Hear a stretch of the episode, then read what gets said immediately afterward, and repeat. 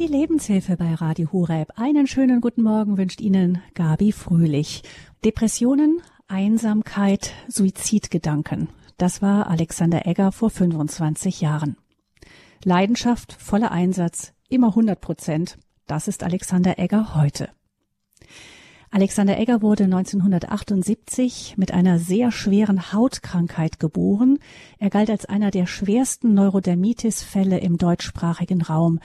Die Krankheit quälte ihn von Kleinkindtagen an mit Juckreiz und Schmerzen und machte ihn auch wirklich einsam.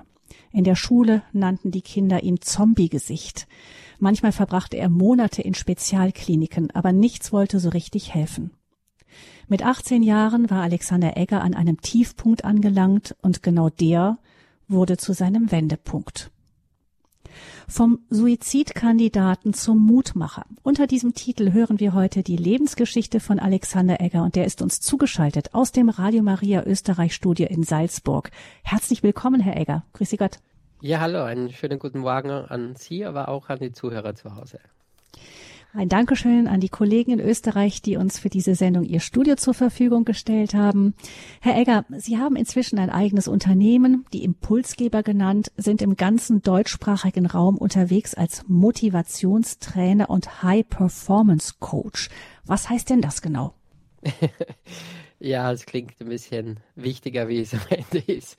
Also ich, ich begleite einfach sehr, sehr große Konzerne, aber auch Unternehmen ähm, dahingehend, dass ich einfach den Mitarbeitern, die dort arbeiten, entweder äh, einfach Mut geben versuche im Sinn von Motivation, dass man einfach an die Dinge dranbleibt, dass man nicht aufgibt, dass man Dinge auch abschließt.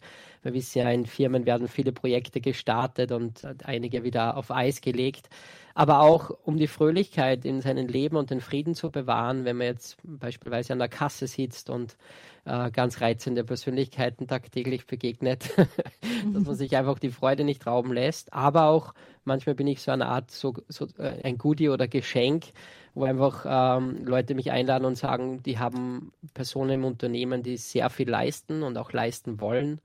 Ähm, aber diese Leistung natürlich äh, nicht ein Dauerzustand ist. Das heißt, es wird ja oft Leistung gefragt, wenn sie auch ähm, an den Tagesordnungen getan werden muss. Also wie ein Profisportler, der kann sich auch nicht aussuchen, ob er heute einen guten Tag hat oder nicht, ob er sich wohlfühlt oder nicht. Der muss, wenn die, das Tor aufgeht oder wenn äh, der, der Pfiff äh, startet bei Olympia, dann muss der Leistung bringen an diesem Tag. Und High Performer sind halt Menschen, die gern leisten, aber natürlich, wie wir alle Schwierigkeiten oft haben, die Leistung dann abzurufen, wenn sie gefragt ist. Und das ist mein Job und ich bin sowas wie eine Brausetablette. Ich komme halt in eine Firma, mich schmeicht mir in ein Glas rein und am Ende zische ich auf und die Leute haben dann vielleicht ein bisschen weniger Kopfweh.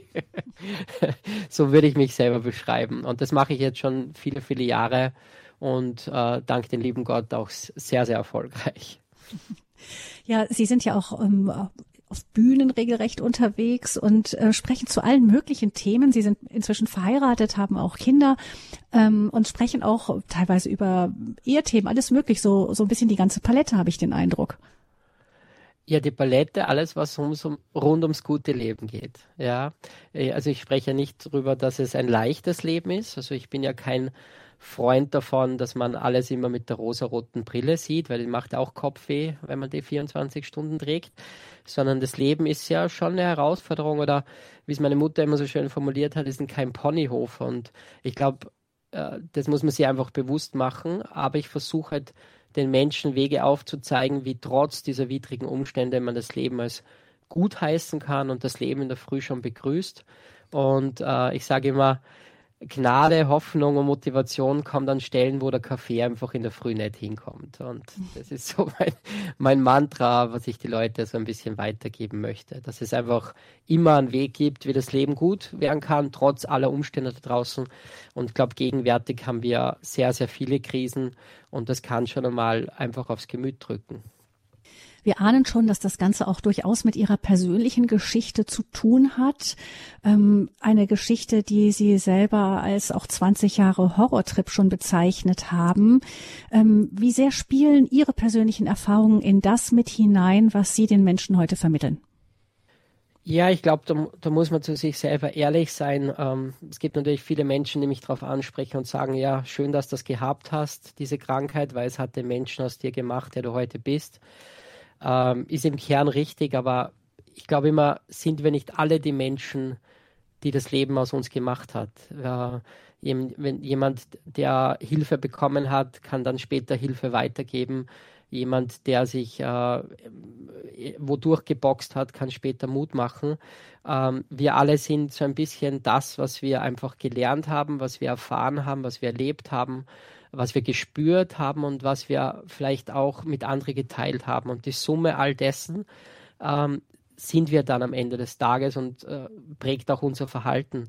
Und da, dadurch ich 20 Jahre wirklich im, im Leid gelebt habe, ist es halt für mich jetzt einfach der Punkt oder ist, ist, ist die Überzeugung, dass ich das jetzt nicht mehr habe oder brauche oder haben muss, sondern ich kann mich entscheiden, aus, aus, aus schwierigen Dingen doch etwas Gutes rauszuziehen. Und ich glaube, da hat meine Kindheit oder meine Vergangenheit, meine Jugend natürlich viel dazu beigetragen. Umgekehrt wäre es natürlich aber auch schön gewesen, wenn ich so wie andere Kinder irgendwo am Spielplatz umherdollen hätte können oder im Schwimmbad ohne böse Blicke Mhm. umhergehen hab, hab können. Also ich glaube, jeder hat ein eigenes Leben und das ist so meine Erfahrung. Wir vergleichen uns gern mit anderen, wie das Leben eines anderen so läuft.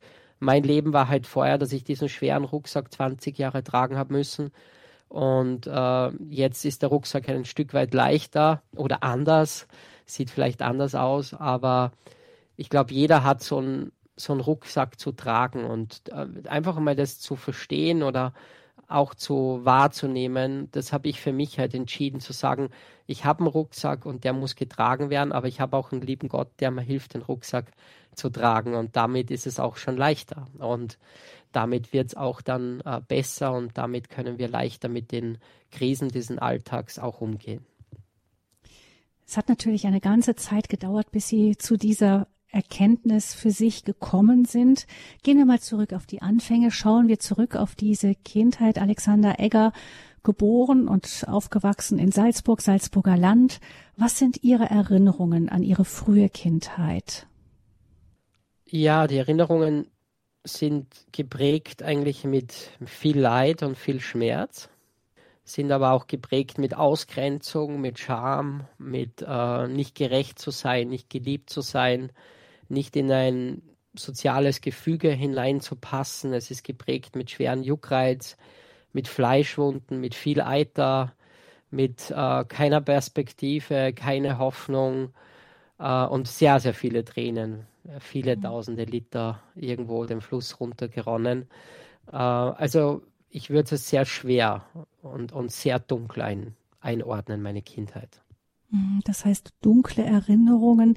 Diese Krankheit Neurodermitis hat von ganz frühester Jugend an oder Kindheit an bei Ihnen wirklich das ganze Leben regelrecht dominiert. Können Sie mal kurz beschreiben, mhm. warum die so in alle Lebensbereiche hineingewirkt hat? Also ich versuche es einfach mal, weil das wird wahrscheinlich den Rahmen unserer Sendung sprengen, in einen Ausschnitt darzustellen. Mhm. Klassischer Zwölfjähriger oder nehmen wir 14-Jähriger, der ich damals war, steht auf. Und das normale Aufstehen wie heute, also ich bin ja heute, habe ich aufgestanden, bin mit Beine, Beinen am Boden aufgestanden, so wahrscheinlich wie die meisten von uns und habe gesagt, heute wird ein guter Tag. Und damals hat einfach das Aufstehen, also dieses jetzt geht der Tag los, das hat schon mal nicht funktioniert, weil ich bin da mit meinen Fleischwunden meistens an der Bettdecke festgeklebt. Das heißt, ich, meine Mutter hat mir dann einen Kamillentee gebracht mit einem mit ein Wattestäbchen und ich habe dann meistens mein Gesicht vom Polster mal mit diesem Kamillentee aufweichen müssen. Da war die Verbindung Fleischwunde, Kruste zum Polster so stark, dass ich das wirklich aufweichen habe müssen.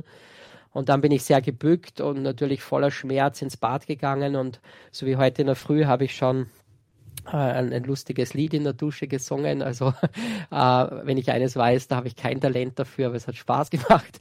Und es war einfach schön, das Wasser zu spüren, äh, einfach den Tag zu begrüßen, einfach sich zu kultivieren und sagen, es, das Leben das Leben findet heute statt. Heute ist ein guter Tag.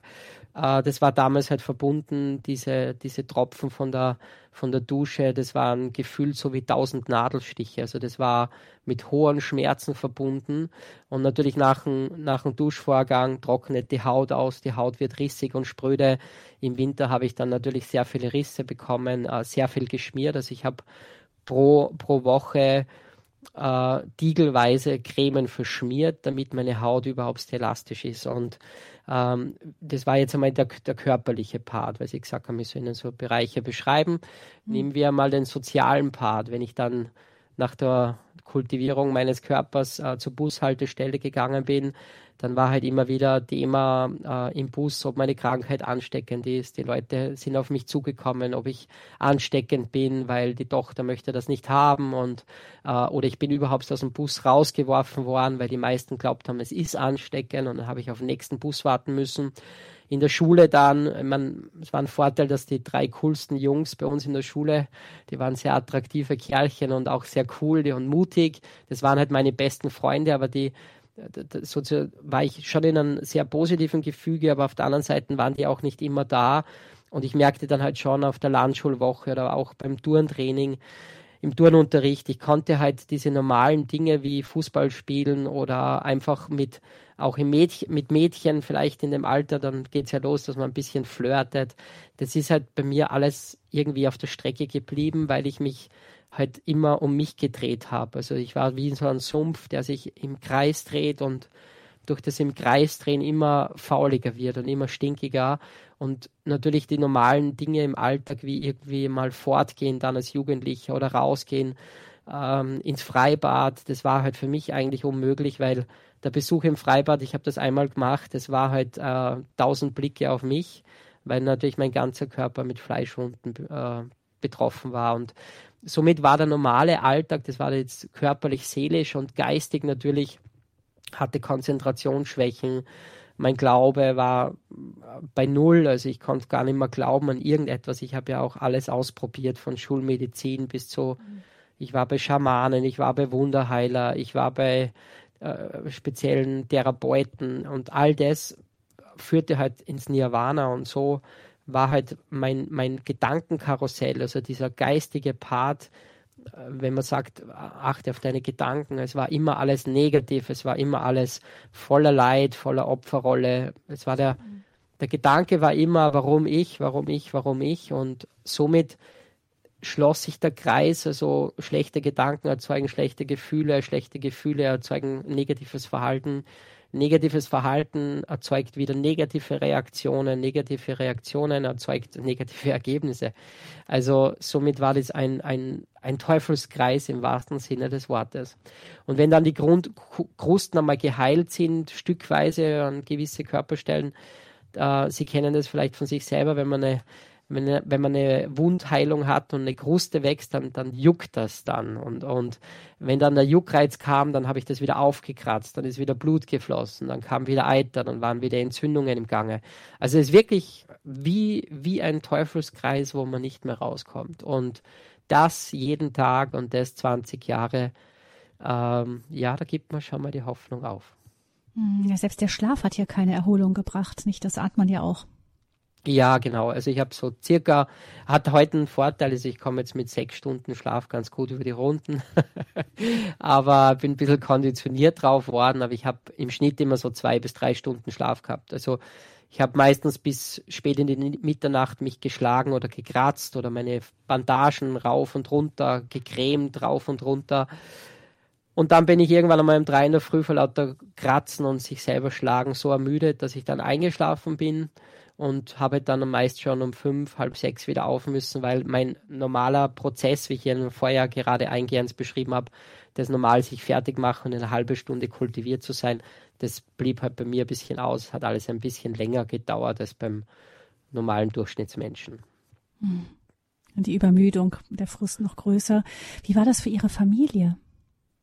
Ja, also meine Eltern sind ja geschieden und äh, mein Vater hat, war Unternehmer, hat sehr viel gearbeitet, war dann sehr viel mit sich und seiner Arbeit beschäftigt. Meine Mutter war stark in der Esoterik, also die hat äh, immer irgendwelche Wege gesucht, wo wir wieder hinfahren müssten zu irgendwelchen paar so irre, sage ich einmal, äh, bin immer ein bisschen frech, mal sei es mir verziehen, aber ich habe es ja manchmal auch lächerlich gefunden, wo ich überall war.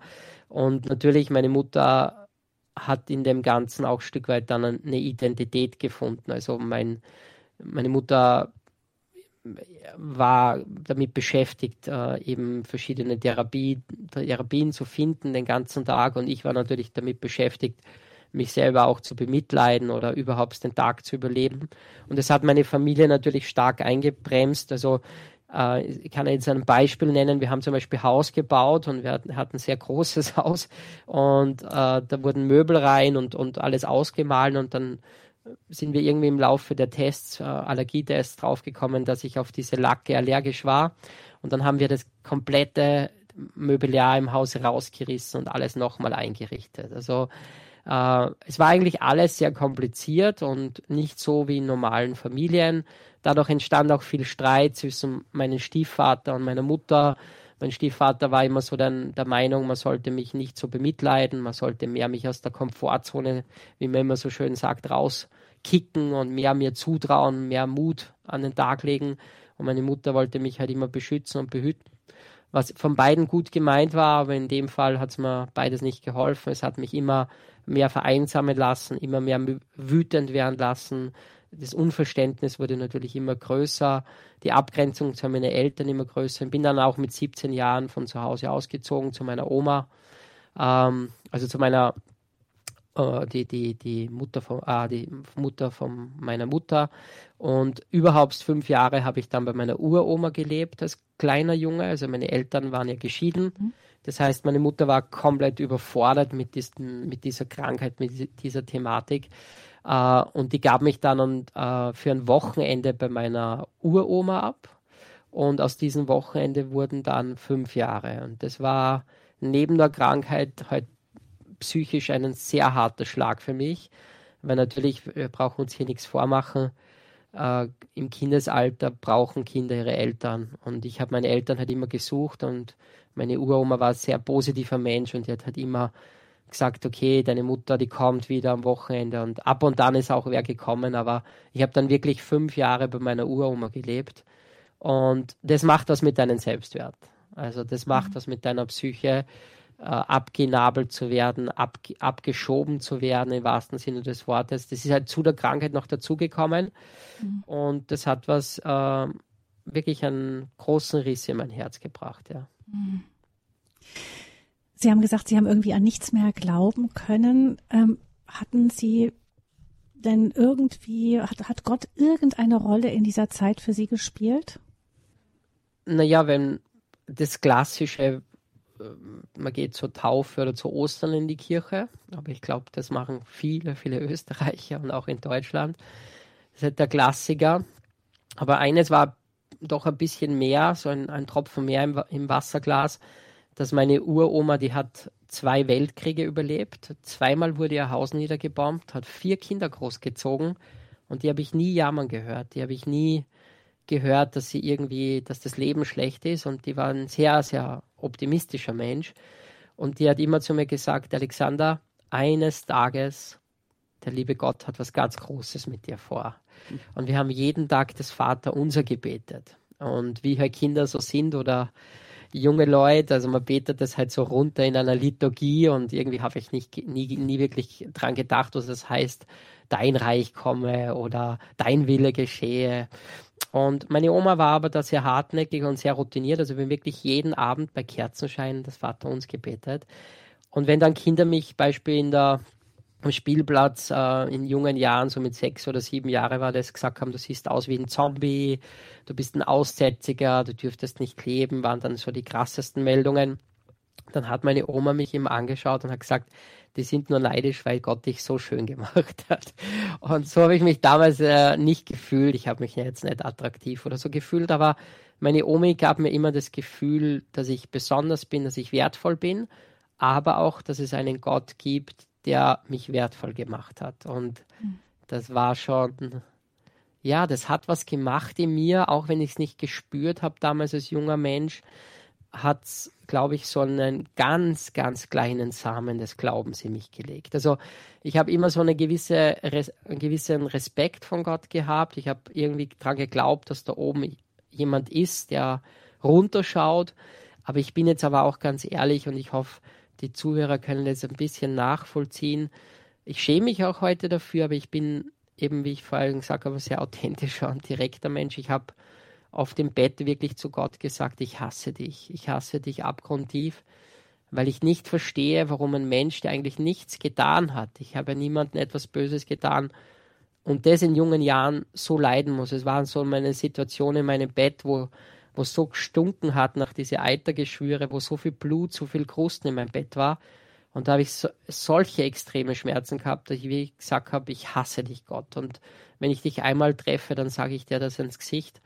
Und alleine jetzt, wenn ich es erzähle, und ich habe es jetzt schon einige Male erzählt, äh, könnte ich weinen, also wirklich Tränen in die Augen, weil, weil ich mich so schäme, dass ich sowas gesagt habe. Das ist so, wie wenn ein guter Mensch dir etwas Gutes will und du erkennst es nicht und beschimpfst ihn, dann bist du irgendwie ganz schnell am Boden der Tatsachen und dir tut es leid und mir tut es heute sehr, sehr leid und ich schäme mich abgrundtief dafür, dass ich das gesagt habe, weil ich einen anderen Gott dann kennengelernt habe und meine Aussage mit seiner Liebe und seiner Einstellung zu uns Menschen ganz, ganz was anderes ist, wie das, was ich behauptet habe, da in meinen kleinen, eingeschränkten Rahmen in meinem Bett und in, meinen, in meiner Opferrolle. genau. Das war das, was Sie damals eben noch nicht erkennen konnten. Das kam später. Vorher haben Sie mehrfach versucht, sich umzubringen. Wie war das? Ja, es war so im Jugendalter war eine schlimme Zeit für mich, weil vielleicht horchen auch Jugendliche gerade zu, dann wir wissen ja alle, dass im Jugendalter haben wir so vielleicht vier, fünf Hauptziele. Ja, das ist, man möchte irgendwie einen sozialen Anschluss, man möchte attraktiv auftreten. Da geht es ja, geht's ja sehr stark darum, wie sehe ich aus, wie wirke ich auf andere. Ähm, ich habe halt für meine Frisur Nettlam braucht in der Früh, aber als Jugendliche braucht man da schon länger. Und man möchte einfach irgendwie was schaffen, man möchte äh, einen Beruf haben, eine Ausbildung haben, man möchte so eine Delle ins Universum hauen, wenn man das so sagen darf. Ähm, und das war halt bei mir alles nicht der Fall. Also ich habe keine Ausbildung gehabt, keinen Schulabschluss, keine Freundin. Also das war ganz, ganz schlimm für mich, dass ich die ganz normalen sozialen Interaktionen, die man auch in dieser in dieser Lebensphase durchläuft, dass das mir alles verwehrt geblieben ist. Und dann habe ich einfach mal probiert, äh, Schlaftabletten zu nehmen. Ich glaube, anfangs waren es drei oder vier. Da habe ich sehr lange geschlafen und dann, wie ich aufgewacht bin, da habe ich mir echt gedacht, okay, hat nicht funktioniert, mache ich es mit der höheren Dosis und habe wirklich sehr, sehr viele Schlaftabletten zu mir genommen. Bin aber wieder aufgewacht und da war dann so das erste Mal in meinem Kopf eigentlich die Antwort nach dem Aufwachen, dass ich eigentlich nicht nur keinen Schulabschluss habe und für alles sonst so blöde war, sondern dass ich sogar zu blöd dafür war, dass ich mich selber umbringe. Also, dass ich mich selber töte. Und da kam so eine Scham über mich, dass ich wirklich es nicht mehr auf die Reihe bekomme, mich, mir selber das Leben zu nehmen.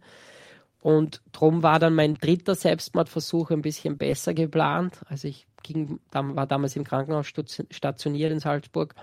Es war so mein Hauptwohnsitz dort und hatte super Ärzte, also auch an alle Ärzte, wenn jetzt ein Arzt zuhört, großen Respekt. Mein Arzt äh, Primarius äh, war ein sehr toller Arzt, weil der gab mir nicht nur das Gefühl, dass er mich auf der medizinischen Seite ansah, sondern er hat mich auch immer motiviert und ich ging dann vom Krankenhaus weg, kurz vor der Mittagspause und gab halt kund, dass ich jetzt spazieren ging und ging dann am Mönzberg.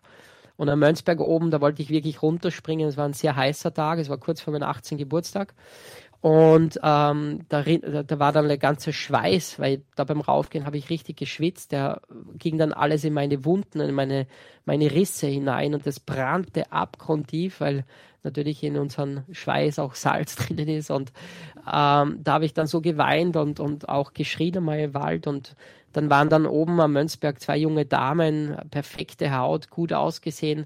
Und dann haben wir gedacht, erstens mal möchte ich so eine Haut, zweitens wäre es toll, wenn ich auch mal eine Freundin bekommen würde. Aber das alles war mir irgendwie ganz weit weg. Also meine Hoffnung war wirklich bei Null. Also ich weiß, dass vielleicht der ein oder andere Zuhörer kann es jetzt gar nicht glauben, wenn sie, wie sie vorher hier den Einleitungssatz Wer bin ich äh, beschrieben haben. Ich kann es oft selber nicht glauben, aber bei mir war die Hoffnung auf Null. Das heißt, es war wirklich, in meinem Leben war es schwarz. Ich hatte zu der Zeit keine Ausbildung, keine Jobchance, keine Freundin, keine Wohnung, keine Gesundheit und keine Zukunft. Also schlimmer kann es nicht sein und war depressiv, hatte Asthma, 900 Allergien, also das volle Programm.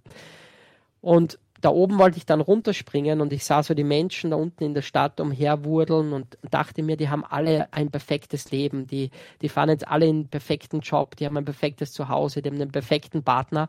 Das war wirklich meine Überzeugung im Leben, dass da unten in der Stadt alle ein perfektes Leben haben.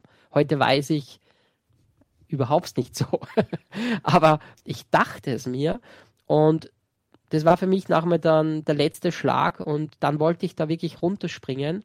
Und dann hat mich im wahrsten Sinne des Wortes etwas festgehalten. Ich bin da mit meinen Eiterwunden, heute ist ja da oben äh, das meiste mit Holz vertefelt, aber ich bin da mit meinen Eiterwunden am Geländer festgeklebt.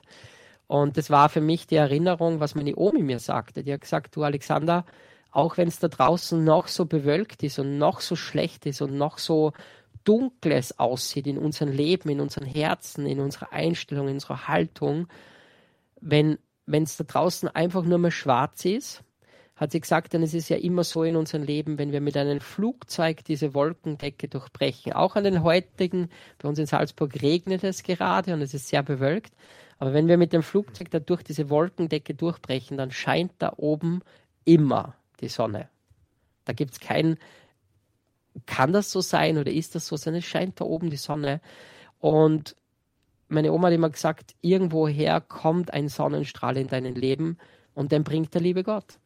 Und ich war dann so wütend auf Gott und, und irgendwie war ich aber gleichzeitig so beschämt und ich, ich sag dann, da beim Gelände oben sprach ich mit Gott und ich sage wirklich, ich glaube nicht an dich, ich habe auch keine Hoffnung, aber wenn es dich gibt, dann gibt es nur zwei Wege. A, lass mich mental mit dieser Krankheit leben, dass ich es aushalte, dass ich wirklich es mit dieser Krankheit aushalte, das ganze Leben, dass ich nicht mehr äh, als Opfer mich durchs Leben bewege, sondern dass ich mein Leben meistern kann, trotz dieser vielen Schmerzen und Einschränkungen.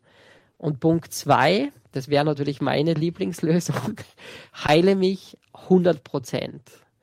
Und soweit habe ich ja im Religionsunterricht aufgepasst, dass er Jesus sehr viele Leute geheilt hat. Und ich habe gesagt, wenn du mich heilst, wenn du, lieber Gott, äh, da oben ein Auge auf mich wirfst und mir einen Wendepunkt in meinem Leben bescherst, dann werde ich mein ganzes Leben, egal wo ich gefragt werde, egal wer mich anspricht, über dich Zeugnis geben. Ja, und jetzt sitze ich hier beim Radio, bei Ihnen und gebe Zeugnis. Und das mache ich oft und das mache ich immer wieder, weil ich einfach da oben am Berg gespürt habe, da gibt es einen Gott, der mir Hoffnung schenkt. Und dann ist was passiert, was ich Ihnen jetzt hier nicht beweisen kann. Und zwar äußerlich hat sich nichts geändert, gar nichts. Aber innerlich verspürte ich eine Hoffnung, die ich äh, auch nie wieder so gespürt habe. Auch heute, wenn ich hier sitze, spüre ich das nicht, was ich damals gespürt habe. Ich habe wirklich gedacht, ich könnte die Welt erobern. Ich kann ein perfektes Leben führen, ich kann gesund werden, ich kann mein Leben anders gestalten als bis dato in dieser Gegenwart. Und dieser, dieses Gefühl sprengte auch diese Frustration und dieses Mitleid mit mir selber in meinen Herzen. Dieses Gefühl sprengte die Wut gegen andere Menschen. Dieses Gefühl sprengte dann plötzlich dieses, diese, dieser Zweifel, diesen Groll, den ich gegen jeden hatte, dem es besser ging wie mir. Und dieses Gefühl war so stark mit Zielen und Träumen und Hoffnungen besetzt, dass ich runterging und dann sehr beschämt meinen Arzt das erzählte, was ich eigentlich vorhatte.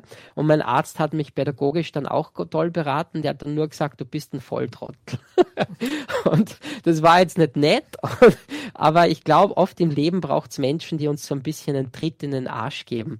Also mein Opa hat das immer, der war immer cool, der hat immer gesagt, das heißt El-Tida, das ist der liebe, liebevolle Tritt in den Allerwertesten. Manchmal brauchen wir Menschen, die uns wirklich so ein so ein, so ein Brett an den Kopf hauen und einfach mal sagen, wach auf. Und dann hat der Doktor Primarius hat mich dann auf die, wenn ich das jetzt noch ausführen darf, dann mache ich auch einen Punkt, aber das ist äh, endet Geschichte so. äh, er hat mich dann, er hat gesagt, du bist einfach ein, ein Depp, Alexander. Du wirfst einfach, du wirst dein Leben wegwerfen. Wie blöd muss man sein? Und er hat mich wirklich so ein bisschen beschimpft und hat gesagt, aber jetzt zeige ich dir was. Und dann sind wir auf die Sterbestation gegangen. Und da war ein junges Mädchen, das hat noch sechs Monate zum Leben gehabt. Und äh, ich hoffe, ich kriege es jetzt raus, ohne, ohne äh, sentimental zu werden. Aber es war einer der schönsten und schlimmsten Momente in meinem Leben. Dieses Mädchen hat mich angesehen und hat gesagt, du, wie geht's da, Alexander? Und ich habe dann so ein bisschen von meinem Leid erzählt. Und dann hat dieses Mädchen gesagt, lebe dein Leben jeden Tag, lebe jeden Tag dein Leben. Schau, dass du aus jedem Tag zumindest eine Stunde etwas Gutes rausholst, egal wie die Widrigkeiten sind, weil ich kann das in meinem Leben nicht. Ich habe noch sechs Monate, dann ist es vorbei. Und dann hat mein Arzt mich im Arm genommen und dann hat er gesagt, Alexander, das, der Unterschied zwischen dir und dem Mädchen ist nur einer. Ihr habt beide Leid, ihr habt beide Schmerzen, ihr habt beide Wunden und ihr habt beide viel Leid. Aber eine Sache unterscheidet euch. Dieses Mädchen hat keine Chance mehr, dass der Tag gut wird. Und du hast diese Chance. Nutze diese Chance. Und ich glaube, es gibt gewisse Sachen, die kommen in unser Leben nicht mehr zurück. Das sind die Worte, die wir sprechen. Ich kann mich heute fragen, spreche ich etwas Gutes in mein Leben oder spreche ich etwas Negatives? Es sind die Chancen, die der liebe Gott uns gibt, die wir teilweise nicht ergreifen, weil wir gehemmt sind, weil wir Angst haben, weil wir keinen Mut haben. Und es sind aber auch die, diese Lebensmomente, sind diese Dinge, die wir einfach nicht mehr zurückbekommen. Und der Arzt hat gesagt, ich soll diese Chancen nützen, auch unter allen Widrigkeiten. Und es hat mich so stark geprägt, und ich glaube auch so, ich war letztes Mal dabei bei einer Geburt, bei einem Kind, also nicht direkt dabei, aber dann bei dieser Feier, wenn das Kind nach Hause kommt. Wir alle feiern das Leben, oder? Ich war noch nie wo dabei, wo ein Kind geboren wurde, wo jeder sagt, also jetzt müssen wir den Neugeborenen mal wirklich erzählen, wie das Leben funktioniert. Stromkrise, Gaskrise, Corona und so, das muss man einem Kind, einem kleinen Baby gar nicht erklären, sondern man feiert das Leben, man feiert, dass ein Mensch geboren ist, man feiert, dass dieser Mensch die Chance hat, hier auf unseren Erdglobus mit allen Höhen und Tiefen etwas zu bewirken. Und ich glaube, für das ist auch Gott ans Kreuz gegangen, weil er gewusst hat, dass wir ein Leben haben. Und das Leben spielt sich hinterm Kreuz ab, nicht vorm Kreuz. Vorm Kreuz, das sieht so aus, als hätte Jesus eigentlich verloren, aber hinterm Kreuz ist die Hoffnung, die Gnade. Unser Leben ist hier perfekt. Und das habe ich im Krankenhaus verstanden und ab dann habe ich mein Leben komplett umgestellt. Komplett. Mit knapp 18 Jahren wollte Alexander Egger sich das Leben nehmen. Er sah überhaupt keine Hoffnung mehr aufgrund seiner schweren Hautkrankheit, seiner schweren Allergien. Und das, dieser Moment hat dann die Wende gebracht. Vom Suizidkandidaten zum Mutmacher ist unser Thema hier in der Sendereihe Lebenshilfe. Wir hören jetzt etwas Musik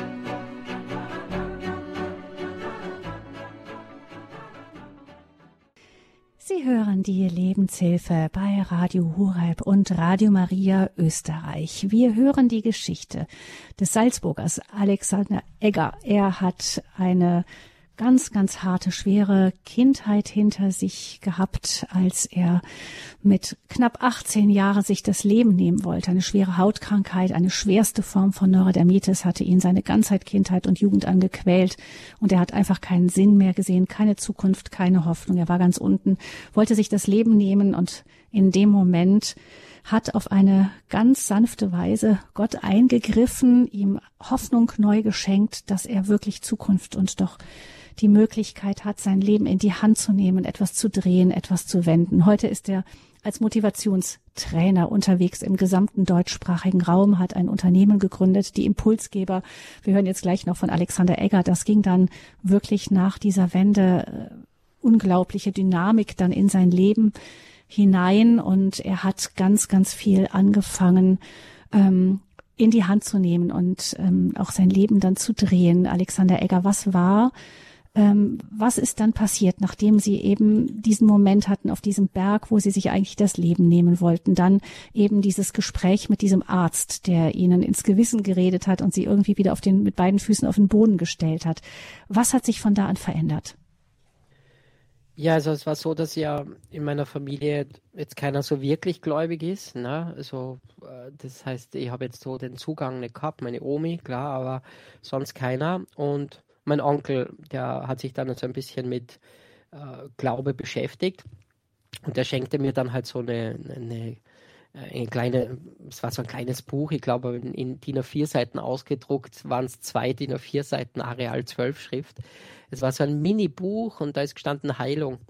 Und interessanterweise äh, hat man denkt, ja, lesen, ich habe ja Zeit im Krankenhaus, hat mir sehr, sehr viel Zeit, sich mit sich selber zu beschäftigen und fing dann halt an, dieses Buch zu lesen. Ich habe ja immer schon gern gelesen, sämtliche Richtungen auch. Habe schon mit zehn Jahren Sigmund Freud gelesen und so Sachen, also war alles gewohnt und nahm ich diesen Buch an und da ging es um Heilung. Aber interessanterweise äh, wurde so beschrieben, warum, warum sind wir geheilt etc.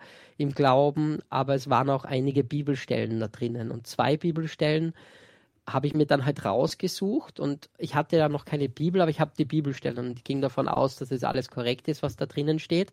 Und eine davon war, heute ist der Tag des Heils. Und damals gab es ja leider den Dr. Google noch nicht. Ja? Das heißt, ich musste mich dann in die Bibliothek begeben. Da hatte ich so eine kleine Tagesaufgabe, mich bewegen, aus dem Bett raus, äh, kein Mitleid, sondern die, die, die, die Spur nach vorne richten. Ging dann in die Bibliothek, hatte ja Zeit, ich hatte keinen Stress, das heißt, es hat alle Zeit der Welt und äh, schlug da in verschiedenen Lexikons nach, was Heilsein bedeutet. Und ich äh, sei mir verziehen, wenn ich es jetzt nicht punktgenau treffe, schon lange her. Aber Heilsein bedeutet ein Neuanfang, es bedeutet ein Neustart, es bedeutet Gnade, interessanterweise, also nicht verdient zu haben, trotzdem zu erhalten, zu bekommen. Äh, es bedeutet äh, neues Leben, es bedeutet so viel und all diese Wörter, denken wir, die haben für mich irgendwie cool geklungen. Ja. Als knapp 18 Jahre denkt, ja, neues Leben, cool, neuer Start, cool. Ähm, und ich ging da nicht her und beanspruchte diese Wörter für mich und es, es, sah ein bisschen affig aus. Also meine Krankenschwester hat auch immer gefragt, was ich im Hof und so mache. Ich ging dann halt im Hof, im Krankenhaus auf und ab und sprach aus, heute ist für mein Leben der Tag des Heils. Ich habe es dann auch ein bisschen anders formuliert. Ich habe dann gesagt, heute in meinem Leben ist der Tag des Neustarts. Heute in meinem Leben ist der Tag des Neubeginns. Heute in meinem Leben habe ich etwas verdient, wofür ich nicht gearbeitet habe einfach aus Gnade. Und das ist die Heilung. Und das habe ich über mein Leben sozusagen ausgesprochen. Und umso mehr ich das ausgesprochen habe, umso mehr spürte ich, dass sich innerlich was ändert. Denn immer im Leben, es geht immer von innen nach außen. Jede Pflanze wächst zuerst in Boden. Also es, äh, wir, wir legen einen Samen in den Boden und daraus erwächst ein großer Baum. Und ich denke, ein Bauer ist auch nicht verwirrt, wenn er heute die Saat aussät äh, sät und der geht jetzt auch nicht morgen aufs Feld und sagt, oh, hoffentlich ist da schon was gewachsen, sondern ein guter Bauer weiß, es braucht Zeit, es braucht Timing, es braucht das richtige Gießen und die richtige Zeit zum Ernten. Also war mir ganz klar, dass das Innen zuerst geheilt werden muss, damit außen etwas passiert. Und ich sprach das immer über mein Leben aus. Zweite Bibelstelle, die ich bekommen habe, die Bibelstelle lautet, das kann man gerne nachschlagen, ich gebe es eins zu eins wieder, achte auf deine Gedanken und Worte. Oder um genau zu sein, sagt die Bibel, was ich dir jetzt rate, ist wichtiger als alles. Also wenn es wichtiger als alles ist, dann ist es auch wichtiger als irgendwelche komischen Kühlschranksprüche. Äh, achte auf deine Gedanken und Worte, denn sie beeinflussen dein gesamtes Leben. Ja? Gesamtes Leben heißt meine Finanzen, meine Gesundheit, meine Beziehungen und vieles, vieles mehr. Und somit habe ich angefangen, auf meine Gedanken zu achten und bin dann draufgekommen, dass meine Gedanken, wenn ich mal so ein bisschen ehrlich zu sich selber ist, die meiste Zeit sich um Leid drehen.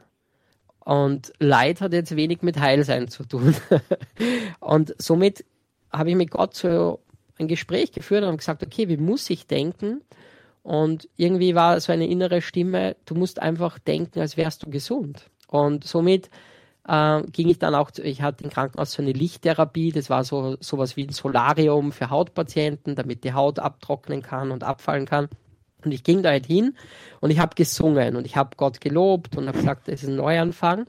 Und lustigerweise war das dann ganz cool, weil meine Krankenschwester sagte dann zu mir, du Alex, irgendwas ist in deinem Leben jetzt anders, du wirkst anders.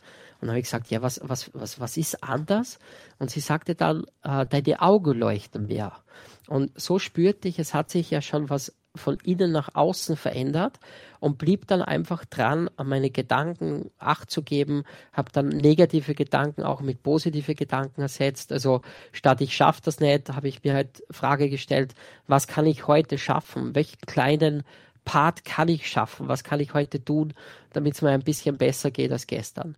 Und im Gesamten ähm, ist es halt für mich dann auch besser geworden. Und ich habe auch gemerkt, dass meine Gedanken sehr, sehr verletzend sind. Das heißt, ich habe auch mir schwer getan, etwas anzunehmen.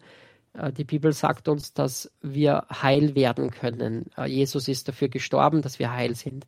Und das ist halt auch ein Geschenk und ein Geschenk ist oft schwer anzunehmen. Und man kennt es ja, Sie werden es ja auch kennen, wenn man etwas geschenkt bekommt oder wenn man auch der Schenkende ist und Sie gehen jetzt irgendwo hin und äh, beschäftigen sich eine Woche ihrer Freundin ein Geschenk zu machen und die Freundin würde aber dann sagen, na, das kann ich nicht annehmen, ja. Und mir geht's halt oft so, wenn ich jemandem etwas schenken möchte und der will es dann nicht annehmen oder da kommen dann so Sprüche wie, nein, das kann ich aber nicht annehmen, dann werde ich selber etwas leicht aggressiv, ja, weil man denkt, bitte nimm das jetzt. Ich habe mich eine Woche mit deinem Geschenk auseinandergesetzt. Jetzt nimm bitte dieses Geschenk an. Und ich habe mich entschieden, dann dieses Geschenk von Gott anzunehmen, dass mein Leben gut wird. Und somit war mein Verhalten natürlich auch anders. Ich ging zu den ganzen Therapien sehr positiv. Äh, ich beschäftigte mich jetzt das erste Mal mit meiner Zukunft. Das heißt, ich habe mir ein Blatt Papier genommen, einmal aufgeschrieben, äh, wie stelle ich mir meine Zukunft vor. Und da stand dann drauf, ich möchte anderen Menschen Mut machen. Ja? Und beim AMS äh, haben sie dann gesagt, ich soll Sozialarbeiter werden oder Krankenpfleger. Habe ich gesagt, du, bei, bei allem Respekt der Krankenschwester oder Krankenpfleger, aber ich habe so viel Zeit im Krankenhaus verbracht, das brauche ich jetzt überhaupt nicht. Ähm, aber ich wollte halt irgendwie andere Menschen inspirieren und Mut machen. Die beschäftigten mich halt mehr mit meiner Zukunft und meinem neuen Leben wie mit der Gegenwart in diesem Leid. Und das führte dazu, dass dann an einem Tag eine Kruste abgefallen ist. Jetzt sagen vielleicht manche, oh ja, eine Kruste, das klingt jetzt alles spektakulär, aber vielleicht kennen Sie das, das ist so, wie wenn man den perfekten Tag hat. Wenn man wirklich einen guten Tag hat, da kann ja jemand anderer uns beschimpfen oder bei der Kasse vordrängen. Wir sind einfach so begeistert von dem Tag und uns geht so gut, dass uns das alles egal ist. Und an diesem Tag, wo diese Kruste runtergefallen ist, habe ich gewusst, jetzt ist das Innere hat sich transformiert ins Äußere. Das Innere hat verstanden, dass das Leid vorbei ist. Das Innere hat verstanden, dass ich geliebt bin, dass, mich, dass Gott einen Plan für mich hat. Und das hat sich dann natürlich im Äußeren gezeigt, indem die erste Kruste abgefallen ist. Und das war leider nie wieder gehabt, diesen Tag. Das war mein schönster Tag in meinem Leben. Also da habe ich echt glaubt, jetzt hebe ich gleich ab. Und dann über die nächsten Monate sind immer mehr Krusten abgefallen. Ich habe meine Therapien weitergemacht. Äh, ich habe äh, das Leben einfach bejaht, habe meine Zukunft geplant, habe mit einem Jobcoach gesprochen, was möglich ist. Äh, wollte dann auch arbeiten gehen, wollte nicht mehr den ganzen Tag im Krankenhaus liegen. Und somit wurde meine Zukunft dann sehr, sehr positiv. Und von Tag zu Tag, die Krusten wurden weniger und ein Jahr später war ich dann komplett geheilt. Ja, es klingt unfassbar nach dieser langen Zeit, dass wirklich eine Veränderung von innen her so viel auch dann nach außen bewirken kann. Ich muss dazu sagen, Sie haben auch die Therapien weitergemacht. Sie haben jetzt nicht einfach gesagt, ich mache nichts mehr, das passiert alles von alleine. Ähm, ich habe jetzt gehört, dass ähm, unsere Hörerin in der Leitung ist. Grüß Sie Gott. Eine Frau Scholz. Bin ich es, ja. Guten Morgen. Wunderbar. Guten Morgen. Ich habe hab mir ein paar Stichwörter gemacht. Ich hoffe, dass ich nicht zu viel Zeit in Anspruch nehme. Ja, also ich habe fünf, äh, fünf nach zehn das Radio angemacht und dann hat es mich natürlich interessiert, wer ist das? Alexander Egger, habe ich dann gesehen, 1978. Dann habe ich den Buchcover gesehen. Also ein sehr attraktiver Mann und wie er da vom 10 Meter oder 5 Meter äh, Brett einen mhm. Kopfsprung ins Wasser macht, also elegant. So, dann habe ich mir ein paar äh, Fragen selbst gestellt, ein paar rhetorische Fragen. Ich habe mich gefragt, was wäre, wenn Sie nicht so intelligent gewesen wären, wenn sie nicht so einen netten Arzt gehabt hätten, so einen guten Arzt gehabt. Und was wäre, wenn? Das sind alles äh, rhetorische Fragen, vielleicht auch müßig. Aber vielleicht können wir die trotzdem, das interessiert mich jetzt schon, ähm, dass wir das Herrn Egger einfach äh, mal reingeben. Nämlich, ich habe mich schon auch gefragt, ob Sie, also Sie haben sich früher als Kind, Jugendlicher ja öfter gefragt, ähm, warum ich, warum ich ist diese mhm. Frage, warum hat Gott mir das zugemutet, in Ihnen manchmal noch präsent oder wenn Sie so zurückschauen? Also ich kann Was das wäre in wenn gewesen, wenn ich ein ganz anderes Leben gehabt hätte? Warum ich? Äh, das wäre so, als würde man den deutschen Verkehrsminister fragen, warum gibt es Unfälle auf der Straße? Also das kann er wahrscheinlich auch nicht immer beantworten. Es ist unser Verhalten halt. Und ich glaube halt schon, dass jeder, dass weil sie, wie gesagt, intelligent oder hätte ich den Arzt nicht bekommen, ist, ich glaube, dass jeder Profisportler, jeder, der Olympiagewinner ist, jeder, der auch ein Star vielleicht in unserer Welt ist, jeder, der äh, Top-Unternehmer, jeder, der etwas Großes bewirkt hat, wie Mutter Teresa, wir alle, glaube ich, bewundern diese Menschen, aber wir sehen ja nicht, was hinter der Wand ist, was im stillen Kämmerlein passiert, wo es finster ist. Und ich glaube, dass aber alle diese Menschen jemand gehabt haben, die ihnen Mut macht.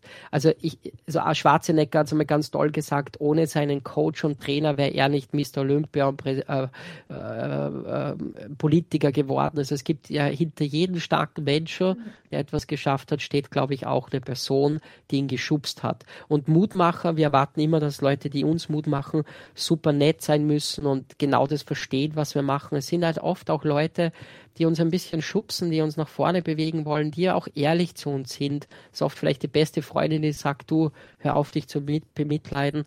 Und ich glaube, dass jeder so einen Menschen hat in seinem Umfeld und, und, und, und ja. die muss man nur einfach zulassen, dass die einen auch unterstützen, ja. Ja, und dann noch kurz die Anmerkung. Äh, es hat mich natürlich sofort an das Buch Hiob erinnert. Mit mhm. dem Buch habe ich immer noch sehr, sehr große Schwierigkeiten und ich traue es nicht auszusprechen. Ich finde die Geschichte vom Hiob abstoßend. So, mhm. dann hat es mich erinnert an. Ja, können, wir, äh, können wir dann vielleicht ganz kurz äh, auch da, Herrn Egger, kurz was dazu sagen lassen? Ja?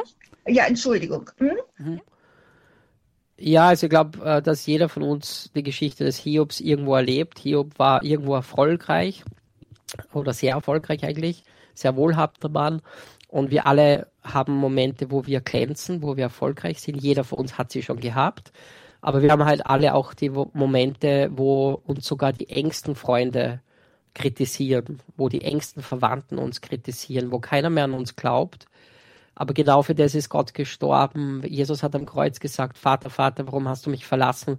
Er war immer mit Gott in Verbindung, aber er hat dieses Gefühl für uns verspürt, wie es ist, ohne Gott sich zu fühlen. Alleine zu sein, ab, abgrundtief alleine. Und ich glaube, im größten Leid sind wir auch alleine. Keiner kann uns verstehen. Äh, Psychologie sagt auch, dass wenn wir andere Leute unsere Probleme erzählen, glauben wir, dass sich das Problem dadurch verringert. Das ist so ein psychologischer Gedankengut, aber wir alle wissen, dass es oft nicht besser wird. Man fühlt sich vielleicht ein bisschen leichter, man kommt aber trotzdem zu Hause wieder an in sein dunkles Kämmerlein. Und im größten Leid sind wir alleine, wir sind aber auch in der größten Freude alleine, kommt mir oft so vor. Wenn ich lache und mit anderen das teile, die können oft gar nicht verstehen, warum ich da jetzt so einen Spaß habe. Aber das ist einmal so. Aber Gott ist immer mit uns. Gott ist bei uns und er hilft uns. Ich denke, ich vermute, dass was unsere Hörerin an dem Buch Hiob so abstößt, ist diese ähm, dass der Teufel einfach so freie Hand über einen kriegt und dann einfach quälen kann, nur weil Gott so, so klingt es ja im ersten Augenblick, den Glauben prüfen will. Aber ich glaube, ganz, das Ganze ist nur verständlich, äh, wenn man den Schluss liest. Eben, da bekommt Hiob ja nicht die Antwort so von wegen so, liebe, ähm, von Gott so von wegen, jetzt erkläre ich dir mal, warum das gelaufen ist. Das ist genau deshalb und deshalb und deshalb, so wie wir es manchmal gerne hätten. Die Antwort bei Hiob sieht ja ganz anders aus, nämlich in einer Begegnung. Und irgendwie erinnert mich das schon ein bisschen an ihre Geschichte. Ja, also ich finde es halt schon auch bedenklich oft. Ich bin ja viel in Kirchen unterwegs, wenn Leute sagen, ich brauche ein Wunder, ich brauche ein Wunder, bete für ein Wunder. Letztes Mal eine Dame kennengelernt, die gesagt, ich brauche ein Wunder, ich brauche ein neues Auto. da habe ich ihr Auto angesehen, habe ich gesagt, vielleicht wäre es mal eine gute Idee, das Auto zu reinigen und die 100 McDonalds-Schachteln daraus zu bewegen. Äh, oft ist das Wunder einfach nicht so, wie wir uns das vorstellen. Und es ist auch noch ganz wichtig, und das hat Hiob gemacht, wir suchen oft das Wunder, anstatt wir das Wund den Wundergeber suchen. Äh, wir alle würden sehr äh, verschnupft sein und sehr sauer sein, wenn die besten Freunde nur zu uns kommen, wenn wir Geburtstag haben, unsere, die Geschenke abliefern und wieder gehen. Äh, wir brauchen Beziehung und Gott wünscht sich diese Beziehung und die Wunder werden folgen. Und meiner Meinung sehen die Wunder oft ganz anders aus, wie wir geglaubt haben. Also meiner Meinung war es ja immer, dass Gott mich heilt und dann habe ich ein Wunder, dann kann ich plötzlich selbstbewusst sein. Aber das habe ich ja heute nicht erzählt hier. Nach meiner Gesundung war ja immer noch mein Selbstwert wirklich im Keller. Das heißt, ich habe lernen müssen, ich war Stotterer auch noch, by the way, äh, ich habe dann lernen müssen, nicht mehr zu stottern. Ich habe Kurse belegen müssen. Ich habe äh, mich Situationen ausgesetzt, wo ich Nein sagen habe dürfen, Grenzen ziehen habe müssen. Ich habe wirklich mein Selbstbewusstsein genährt, mit Gottes Hilfe natürlich. Aber ich habe mich immer Situationen ausgesetzt, die ein bisschen äh, uns challengen. Und ganz wichtig, das Vertrauen, das hatte Hiob. Also ich finde es ja lustig, dass wir, ich bin ja jetzt äh, in ein paar Tagen in Amerika, da fliege ich ja zwölf Stunden mit einem Flieger und ich finde es immer lustig, ich, ich begegne diesen Piloten nie. Ich habe ihn noch nie gesehen. Ich, ich sehe meistens gar nicht, wer den Flieger fliegt, aber ich vertraue ihm. Und ich finde es interessant, dass wir Busfahrer und Piloten mehr vertrauen wie den lieben Gott. Ja, also wir vertrauen Menschen unser Leben an, fliegen zwölf Stunden über den Ozean, obwohl wir gar nicht wissen, wer das ist, was der denkt, was der fühlt. Wir vertrauen einfach, dass das Flugzeug sicher ankommt. Also glaube ich, können wir auch diesem Gott vertrauen. Und das hat Hiob gemacht. Und das hat er, der, der hat das volle Herz ihm ausgeschüttet. Aber die Geschichte an sich, die finde ich so wie die äh, Dame, der gerade schildert, ich finde die auch äh, schrecklich. Aber der Kern der Sache ist ja wichtig. Was können wir daraus lernen? Mhm. Ja, wenn Sie mir noch 30 Sekunden gestatten, ich, ich würde schnell machen. Es hat mich auch erinnert an das Buch, das ich aus äh, der Ecke der Esoterik kenne, ein Kurs in Wundern. Kennen Sie das? Mhm, kenne ich, ja. Ja, gut. Und dann wird immer ähm, bei Christen so viel über die Esoteriker gescholten und gelästert. Ähm, ich selbst habe viel von den Esoterikern gelernt, auch persönlichkeitsbildend. Leider, leider war ich 30 Jahre lang den Irrweg der Esoterik gegangen. Das nur nebenbei. Mancher lernt schneller. Äh, dann ähm, äh, sagen Sie mal, lag bei Ihnen keine Umweltkrankheit vor? Sie haben gar nicht über die Ursache gesprochen. Ja, das wird wahrscheinlich, da müsste ich jetzt 14 Stunden hier sitzen, weil es hat ja tausende tausende Theorien geben, warum ich krank wäre. Von, dass ich schon mal ein drittes Leben gehabt habe und ein böser Mensch war, bis zu dem, dass ich, äh, wie Sie sagen, Umwelteinflüsse, Allergene, also es gibt ja einfach so viele Theorien, warum ein Mensch krank ist, aber ich bin jetzt da ganz ehrlich zu Ihnen, es ist mir eigentlich völlig egal, wo es herkommt. Ich weiß, wo ich hin möchte. Also ich schaue ja gar nicht zurück und sage, was äh, beschäftigt mich stundenlang mit dem, wo es herkommt, mir ist wichtiger, wer kommt mir entgegen in der Zukunft. Und das ist so mein Schritt nach vorne.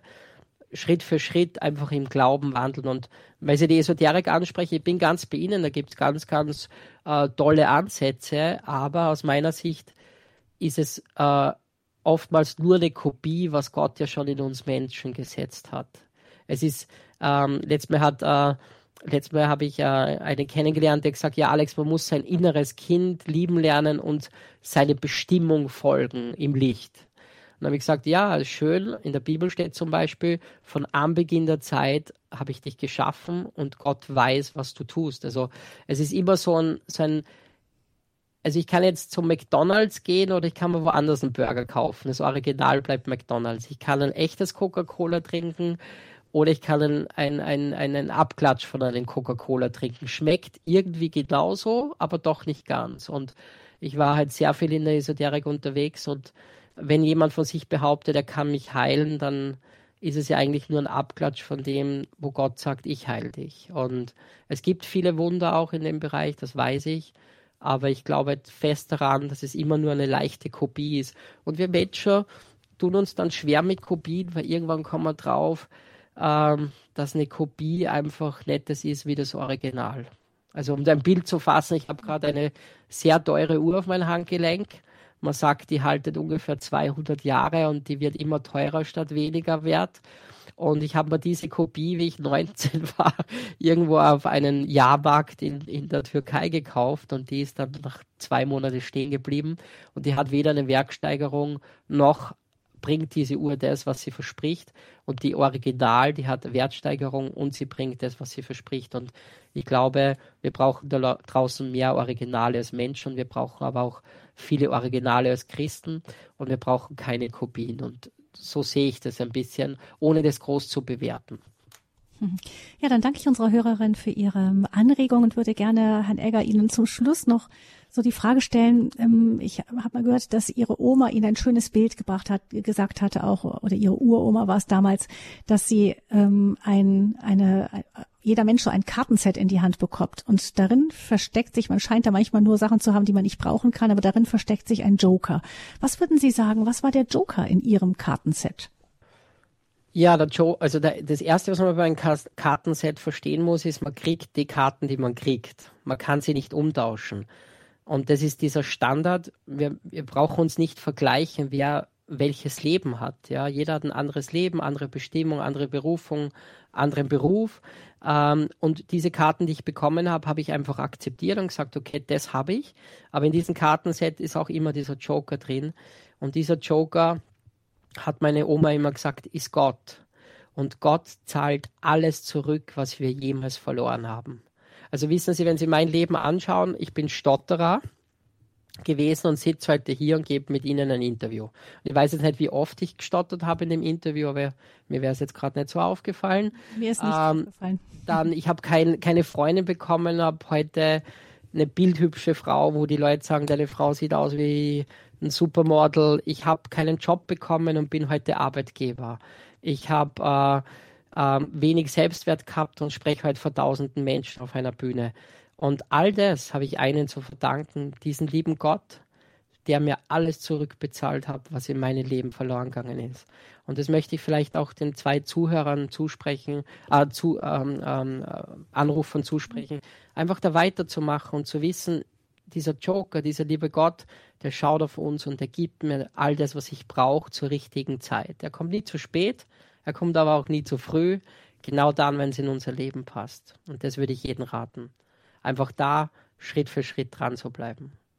Ich denke, das ist ein wunderschönes Schlusswort. Vielen herzlichen Dank, Alexander Egger, dass Sie uns Ihre Geschichte erzählt haben vom Suizidkandidaten zum Mutmacher. Ganz, ganz herzlichen Dank auch an die Kollegen von Radio Maria Österreich, die Herrn Egger im Studio Salzburg beherbergt haben. Herr Egger, haben Sie noch irgendetwas, was Sie unseren Hörern noch mitgeben möchten?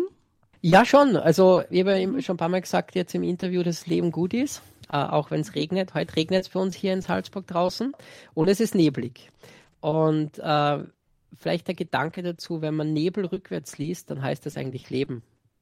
Und ich glaube, wir mhm. sollten mehr Leben da draußen, mehr Leben wagen, mehr Leben bejahen und bei anderen mehr Leben auch erzeugen. Und das wünsche ich jeden Einzelnen, der heute hier zugehört hat und möchte mich auch bei Ihnen bedanken. Sie haben so eine super angenehme Stimme. Ja, Danke. bin jetzt äh, super entspannt. Danke Ihnen. Wunderschön. Vielen Dank. Vielleicht nicht ein letztes Mal, Alexander Egger. Herzlichen Dank für diese Sendung. Alles Gute wünscht Ihnen Gabi Fröhlich und Ihnen allen noch einen gesegneten Tag.